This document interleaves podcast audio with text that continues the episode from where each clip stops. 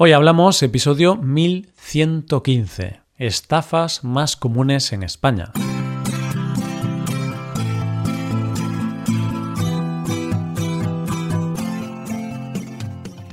Bienvenido a Hoy Hablamos, el podcast para aprender español cada día. Puedes mejorar tu nivel de español usando nuestros contenidos premium, como la transcripción, explicaciones, ejercicios y también el episodio extra semanal puedes hacerte suscriptor premium en hoyhablamos.com. Hola amigos y amigas, ¿qué tal? En la película La gran estafa americana, en un momento dado, el personaje de Christian Bale, Irving Rosenfeld, dice la siguiente frase. La gente cree lo que quiere creer. Y esa es la clave para entender el episodio de hoy en el que vamos a hablar de estafas.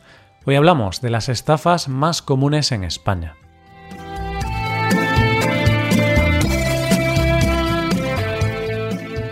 Hay un gran periodista en nuestro país que se llama Jordi Évole y que tiene un programa muy interesante en la televisión que se llama Lo de Évole. En este programa, Évole hace entrevistas a personas de mucho interés y a las que normalmente es bastante difícil hacerles una entrevista. Por ponerte algunos ejemplos, consiguió hacer una entrevista al Papa, a Nicolás Maduro o la última que levantó mucha polémica fue a Miguel Bosé donde hablaba de su negación a la existencia del coronavirus. El caso es que hace un programa muy interesante y en una de sus últimas entregas, bajo el nombre de El caso Nadia, hace una entrevista a Fernando Blanco. Fernando Blanco es una persona que está detrás de una gran estafa en nuestro país. Este hombre es el padre de Nadia Nerea, una niña con una enfermedad rara, la tricotiodistrofia. Bien, pues resulta que los padres aprovecharon la enfermedad de su hija para lucrarse, ya que se dedicaron a salir en todos los medios de comunicación exagerando la enfermedad de la niña y pidiendo dinero que decían que iban a usar para curar a su hija. De esa forma, según la sentencia judicial, consiguieron estafar unos 400.000 euros mediante donaciones que no utilizaron para la enfermedad de la niña, sino para vivir bastante bien para vivir a todo trapo, diríamos de forma coloquial, es decir, vivir con muchos lujos. De hecho, Fernando fue condenado a cinco años de prisión por estafa, y el caso conmocionó a todo un país, que se había entregado a la causa de Nadia para luego darse cuenta de que habían sido estafados. Y lo habían hecho con uno de los trucos más clásicos de la estafa, dar pena. Bueno, el tema, oyente, es que viendo este programa caí en la cuenta de que muchas veces pensamos que los timos o las estafas son cosas del pasado, pero lo cierto es que las estafas están muy presentes en nuestra vida actual. Así que me hice la pregunta, ¿cuáles son las estafas más comunes en España? Y de eso es de lo que vamos a hablar en este episodio, de las estafas más comunes en nuestro país. Lo primero es lo primero, lo primero es responder a la pregunta ¿de qué hablamos cuando hablamos de estafar o timar? Para responder a esta pregunta no hay nadie mejor a quien recurrir que a nuestro querido diccionario de la lengua española, que dice lo siguiente para estafar pedir o sacar dinero o cosas de valor con artificios y engaños, y con ánimo de no pagar. En el caso de timar, dice lo siguiente quitar o hurtar con engaño. O engañar a alguien con promesas o esperanzas. Conclusión. Que lo digas como lo digas, una estafa o un timo se refiere a engañar a alguien para sacarle dinero, básicamente. Para hablar de estafas, hoy en día tenemos que hablar de dos grandes grupos de clases de estafas. Las estafas a pie de calle o offline y las estafas de Internet o las llamadas estafas online. Evidentemente, a día de hoy, la mayoría de las estafas o timos suelen ser online, a través de Internet, pero siguen existiendo las de toda la vida, las de a pie de calle, las físicas. Así que, si te parece bien, oyente, vamos a ver en primer lugar cuáles son estas estafas de toda la vida, y que, aunque creamos que ya no existen, todavía se siguen haciendo. Si tú preguntas en España por un timo muy conocido, la mayoría de las personas te dirán lo mismo, el timo de la estampita, pues es el timo más tradicional, posiblemente. ¿Y en qué consiste este timo? Pues la verdad es que es muy simple, pero ha funcionado toda la vida y lo sigue haciendo, solo que con variantes más sofisticadas. Básicamente consiste en que hay dos estafadores. Uno se hace pasar por una persona con discapacidad intelectual y el otro es el gancho, que es como llamamos en España al cómplice, al que se hace pasar por un desconocido pero que ayuda a que funcione el timo. Esta persona con discapacidad lleva una bolsa que él dice que está llena de estampitas, aunque lo que parece es que lleva una bolsa llena de billetes, billetes falsos, por supuesto. La víctima le compra la bolsa de estampitas por un módico precio, creyendo que en realidad está timando a la persona con discapacidad, porque cree estar comprando una bolsa llena de dinero. En realidad no está comprando nada. Cree que está timando a la persona con discapacidad pero es todo lo contrario, es él el que está siendo timado. Parece imposible creerse esto. Pues funciona y ha funcionado toda la vida. Y es que la avaricia rompe el saco, oyente. Otro de los grandes clásicos, y que funciona mucho con las personas mayores, es el timo del inspector de gas. Se presenta una persona en tu puerta, diciéndote que es el inspector de gas y que viene a hacer el mantenimiento. Tú te lo crees y lo dejas pasar.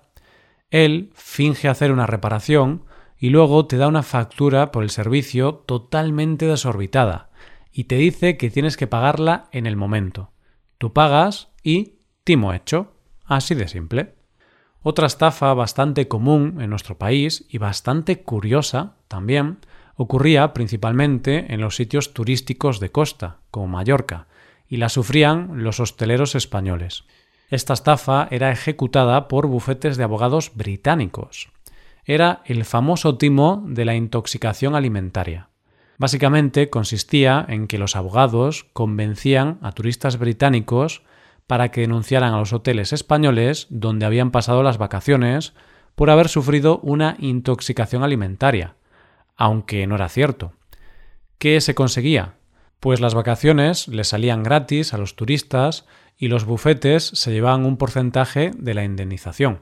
Esto hoy día se ha regulado y ya casi no pasa. De hecho, hace unos años se destapó una gran trama multimillonaria realizada por una banda británica que estafó 60 millones mediante este timo.